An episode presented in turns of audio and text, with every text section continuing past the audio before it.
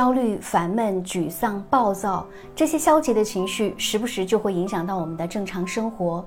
但其实，糟糕的情绪不可怕，可怕的是你无法处理它，你无法和它相处，你反而被它所绑架。正如何炅所说：“不要被自己的情绪绑架，嗯，因为其实事儿压不垮我们，反而是情绪会压垮我们。”确实如此啊，很多时候我们的敏感会让我们更容易注意到情绪的变化，让我们活在情绪当中，让我们更容易发现事情的细节以及对方是不是喜欢我们。因此，我们很容易做到谨小慎微。可是这样常常让我们自寻烦恼，生出很多无端的疑惑和迷茫。何炅是这样开解大家的：你要学会一个词叫做钝感力，你要对很多的事情啊不要那么的敏感。不要那么着急去做判断，你可以钝一点，你可以慢一点。他的这番话给了我们很多生活的启示。首先呢，情绪管理在当下的生活当中尤其重要。那这个世界充满了很多的压力和挑战，保持情绪稳定真的是每个人都需要面对的课题。其次，钝感力啊，它实际上是一种生活智慧。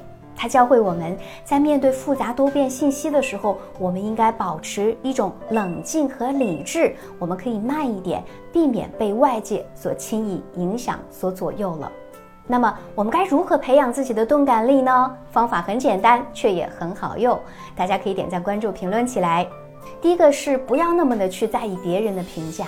有一句话我特别喜欢。你对我的百般注解与识读，并不构成万分之一的我，却是一览无遗的你自己。别人的评价，说白了是随着他们当时的状态和心情脱口而出的，他是带着极强的个人观点和情绪的。那么，我们如果为了不正确的评价而去消耗自己的精力，去颓废，去沮丧，是非常不值得的。别太在意别人如何评价你，重要的是你如何评价你自己呢？不妨多给自己积极正向的情绪暗示，I can do it，我们将获得更多的身心愉悦。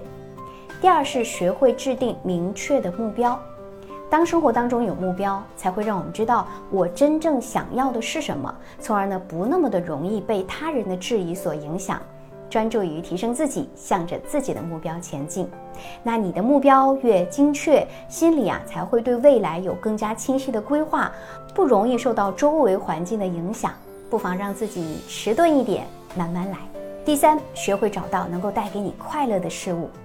生活或许很平淡，可是给我们带来快乐的事物却是无穷的。